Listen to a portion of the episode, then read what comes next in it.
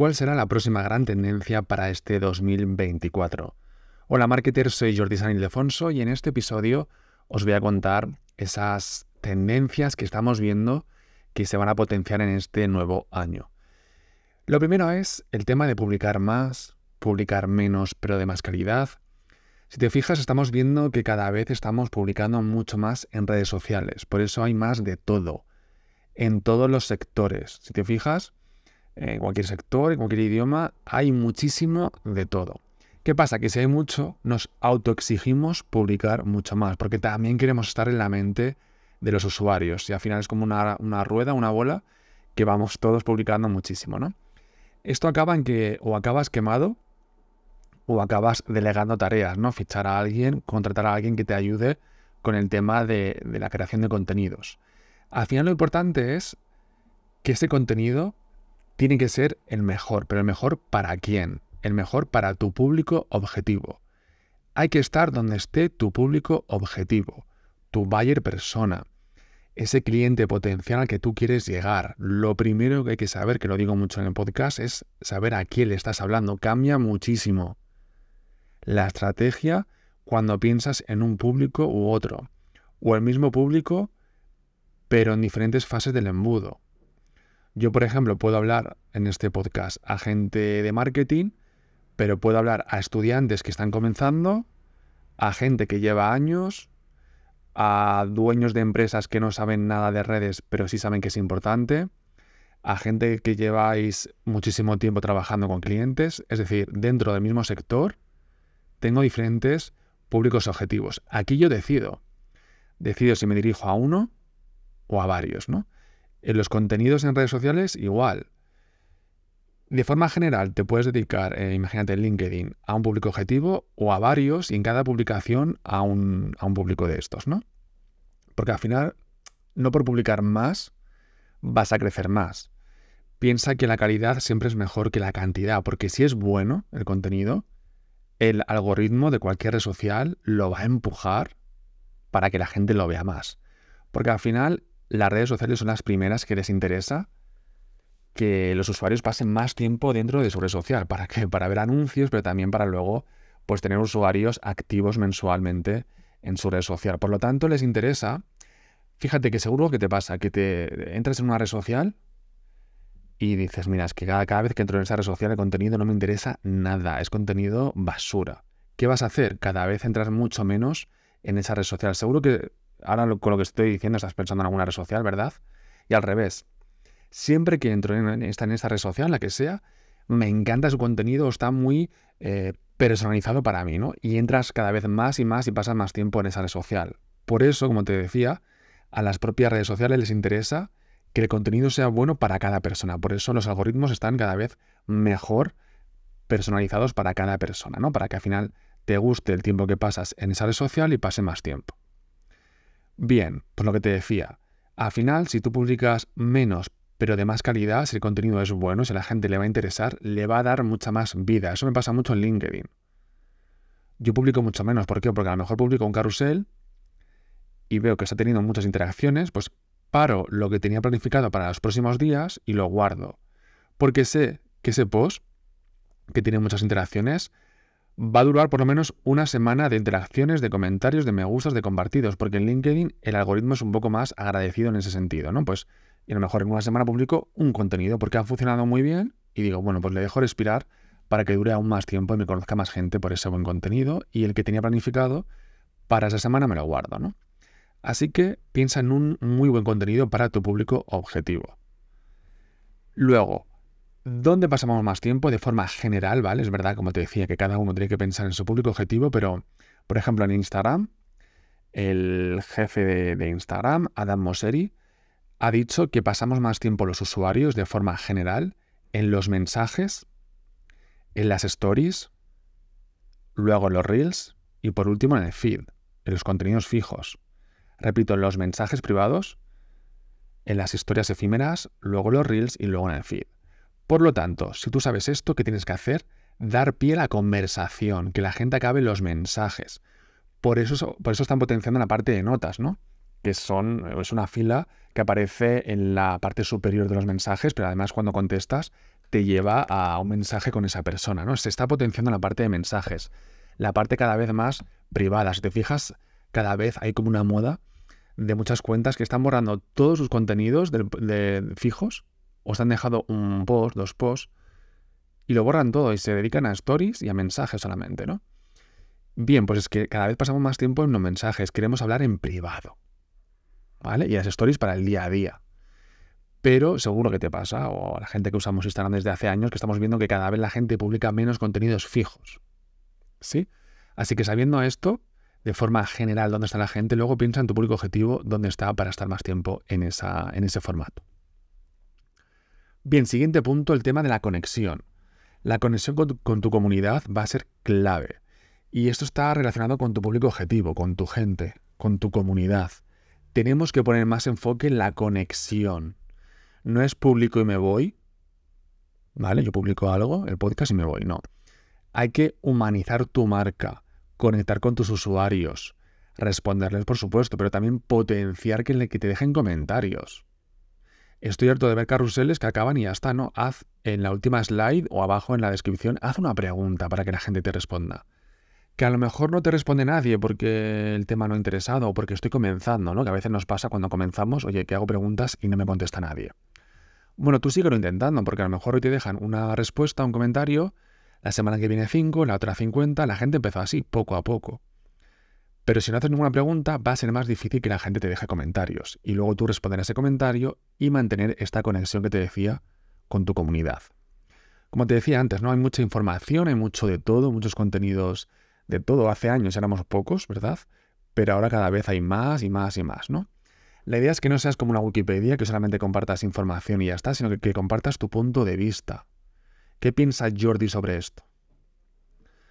No sé si os pasa a lo mejor con en televisión, con debates o tertulias, ¿no? Que, dices, pasa una noticia y dices, joder, perdón, quiero saber qué opina esta persona de esto, ¿no? Porque te interesa su, sus opiniones, ¿no? Estás siempre de acuerdo con esa persona o no, pero te interesa saber lo que opina, ¿no? Pues ese punto es súper importante, el tema de saber, darle tu toque personal, contarlo a tu manera. ¿Que quieres ser una marca más científica? Pues hazlo de una forma más científica.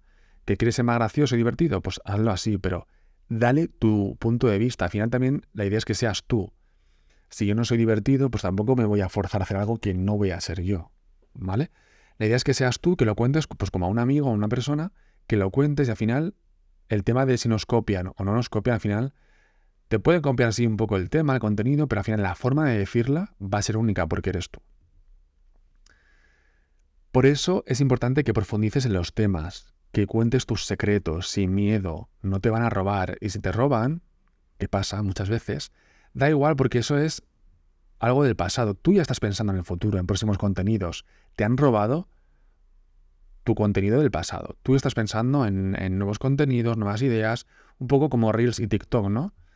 Reels copia TikTok, sí, pero está copiando las funciones de TikTok del pasado. TikTok ya está haciendo otras funciones que, que aún Reels no, no, las tiene, ¿no?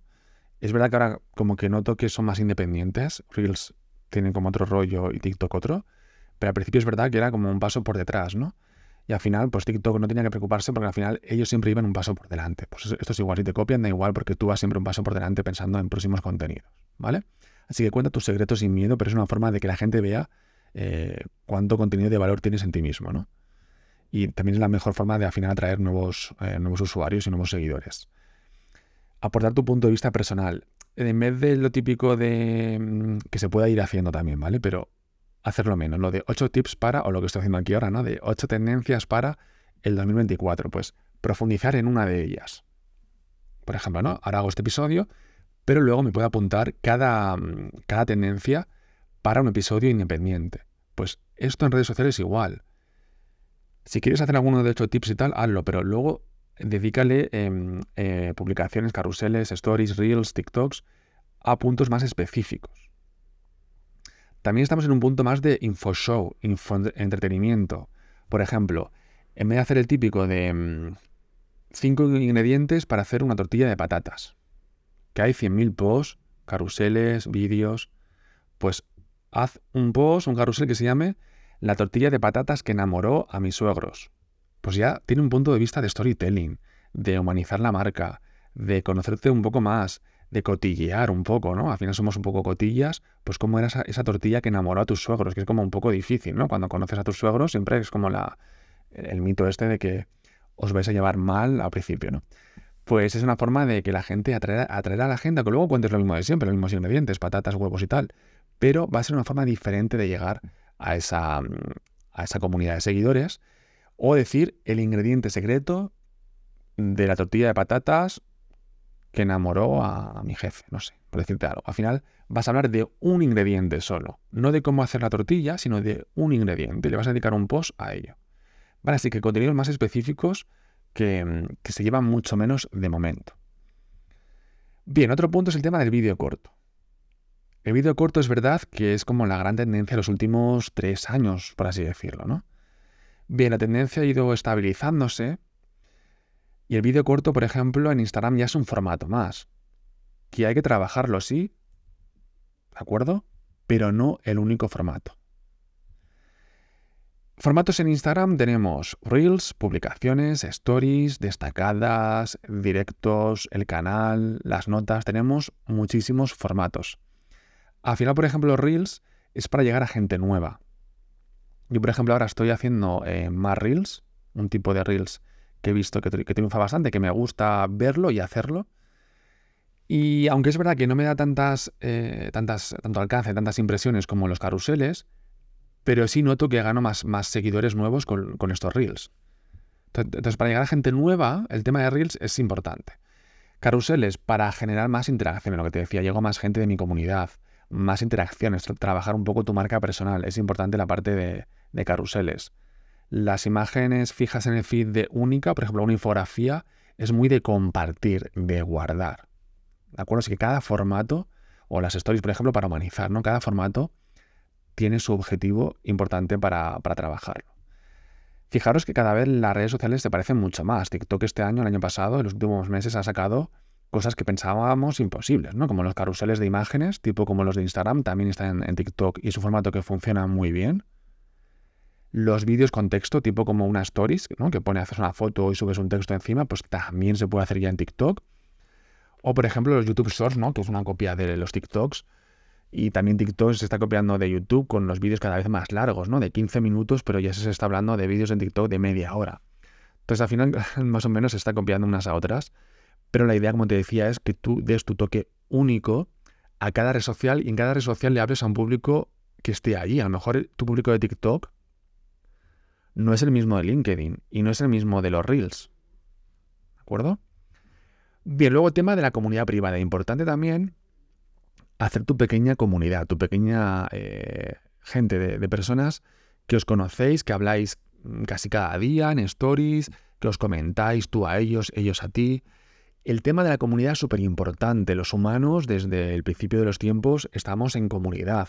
Estar solo significaba que podías morir, ¿no? Porque al final el tema de hacer fuego, ir a cazar, cosas que había que hacer en la cueva, una persona sola no podía hacerlo. Entonces, tu mente, en tu cerebro, ya el, hecho de estar solo, aunque te guste estar solo, pero en tu cerebro más íntimo, más, más primitivo, es verdad que no somos eh, un animal para estar solos, necesitamos estar un poco en grupo.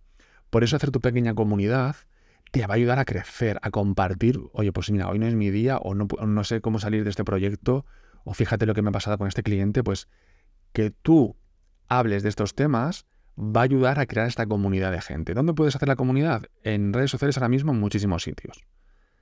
Desde los canales de Telegram, que fue un poco la primera en abrir este, esos temas de comunidades privadas, ¿no?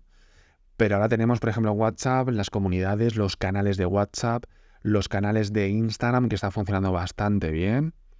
O también el tema de las suscripciones en Instagram, ¿no? Que tú puedes poner un precio a tu membresía, por así decirlo, de Instagram y eh, la gente paga ese precio y puede acceder a publicaciones, stories, reels y directos solamente para tus suscriptores. Pero la idea es pensar primero a quién te vas a dirigir y qué vas a compartir que sea exclusivo. Si vas a compartir lo mismo que en abierto, al final, ¿para qué voy a estar en esa comunidad privada? ¿no? El tema del SEO en redes sociales es un tema que, ya hemos hablado alguna vez, pero importante el tema de trabajar las keywords. Al final, en todas las redes, si te fijas, hay un buscador. Y si hay un buscador, significa que las redes te van a hacer, te van a presentar eh, unos resultados más arriba que otros. Al final te los ordena. ¿En base a qué? Pues a, esa búsqueda y esas keywords. Eh, keywords son palabras clave que hay que añadir pues, al texto. Al vídeo, si, estás, perdón, si es un vídeo, pues eh, decirlo hablando. Hoy te voy a hablar de tendencias en redes sociales. Lo, dices hablando, lo pones en el texto, lo pones en la descripción. Si, es un carrusel, lo pones en la portada. Si es un podcast, lo pones en el título del podcast en los textos alternativos, en los hashtags también, ¿vale? O sea que la parte está de SEO, súper importante ya en redes sociales. Luego el tema de inteligencia artificial. Fue la gran tendencia a principios del año pasado con la llegada de ChatGPT. En verdad lleva tiempo la inteligencia artificial, pero para el gran público la llegada de ChatGPT fue que era una herramienta súper fácil, era gratis, fácil de usar y por eso llegó a todo el público, ¿no? Bien, pues ya se ha sentado después de un año y ya cada vez más marcas sacan su parte de inteligencia artificial y los usuarios estamos acostumbrados a usar la parte de IA de diferentes herramientas. La idea es que nos ayude, que sea un asistente para ayudarnos, que mejore los procesos, que alivie la carga de tu trabajo. Hoy no es mi día, pues venga, ¿de qué puedo hablar en un podcast que hablo sobre marketing y redes sociales? Venga, pues me dan las ideas, pero luego hago yo el guion o hazme el guion por encima, pero luego yo le doy mi toque personal. Siempre, siempre, siempre hay que darle tu toque personal, como te decía al principio, a cualquier contenido. Lo hagas tú o lo haga alguna inteligencia artificial, dale tu toque personal para que no seas uno más, sino que seas, pues en este caso, Jordi.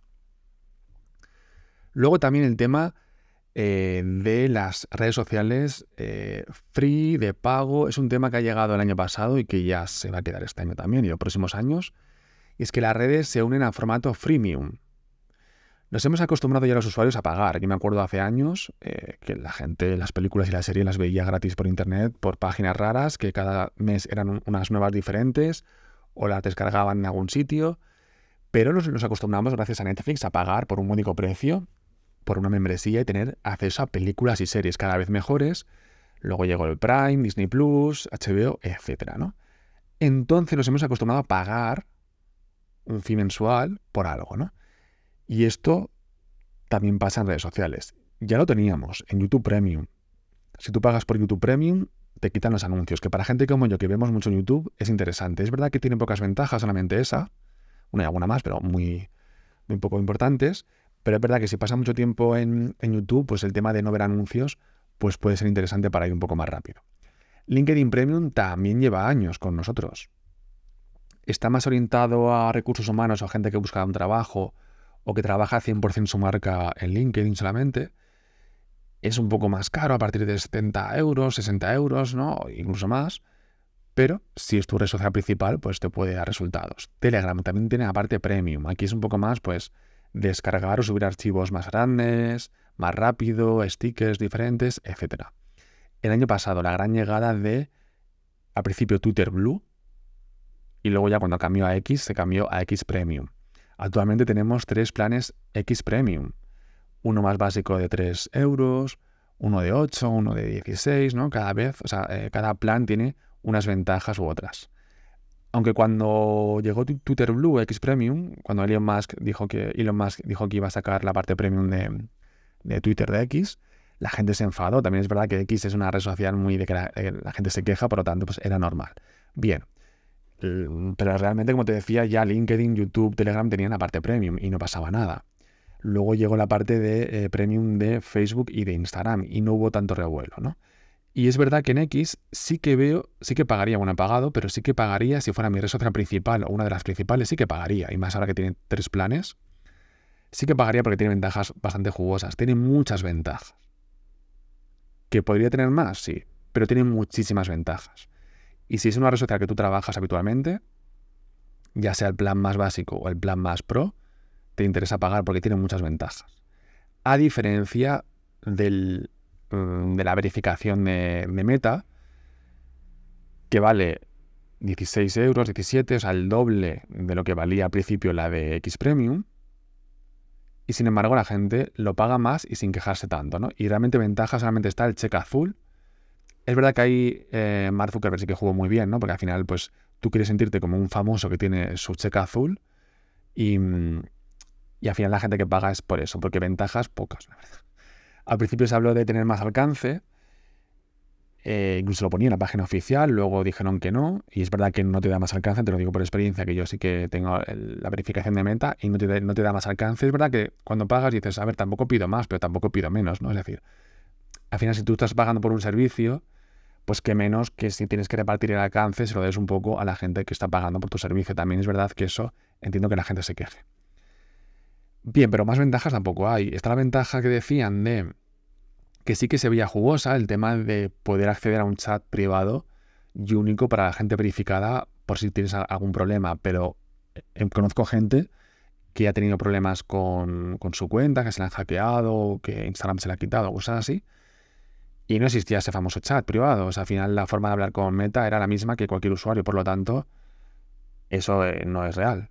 Por lo tanto, la única ventaja que tiene pagar por la verificación de Meta es tener ese cheque azul. Si te beneficia si tú crees que te aporta algo pagar ese dinero por esa única ventaja, pues adelante. Pero si no es verdad que X Premium, que al principio se demonizó muchísimo, la gente, la gente se quejaba mucho por esa parte premium, pero realmente sí que tiene muchas ventajas. Quizás la que tiene más ventajas y un precio más económico y más acorde. Así que adelante si quieres pagar por alguna funcionalidad un poco más premium en las redes sociales. Ya no son gratis, sí son gratis, ¿vale? Para mucha gente, pero que si tú quieres eh, pagar por funcionalidades un poco más premium, pues lo que no nos esperábamos hace años, ¿no? Pagar por usar una red social, ya el año pasado se ha sentado y ya sí o sí se queda con nosotros. Así que estas son un poco las tendencias que yo veo en principio en este primer mes para este año 2024. Obviamente esto va, a ir cambiando, surgen ideas nuevas, eh, tendencias nuevas, las iré comentando aquí en el podcast, pero un poco para abrir boca sí que quería comentar estas tendencias en este episodio del podcast. Dime cuál de ellas te gusta más, cuál te apetece más, cuál estás más de acuerdo, cuál no estás de acuerdo, cuál quieres añadir en estas tendencias en redes sociales y marketing para el 2024. Recuerda en los comentarios de Spotify que puedes dejar comentarios. También comparte este episodio con tu gente, con tu comunidad. Dame cinco estrellas ahí donde escuches este podcast y nos seguimos en redes sociales como Jordi San Ildefonso. Muchas gracias y nos escuchamos en el próximo episodio.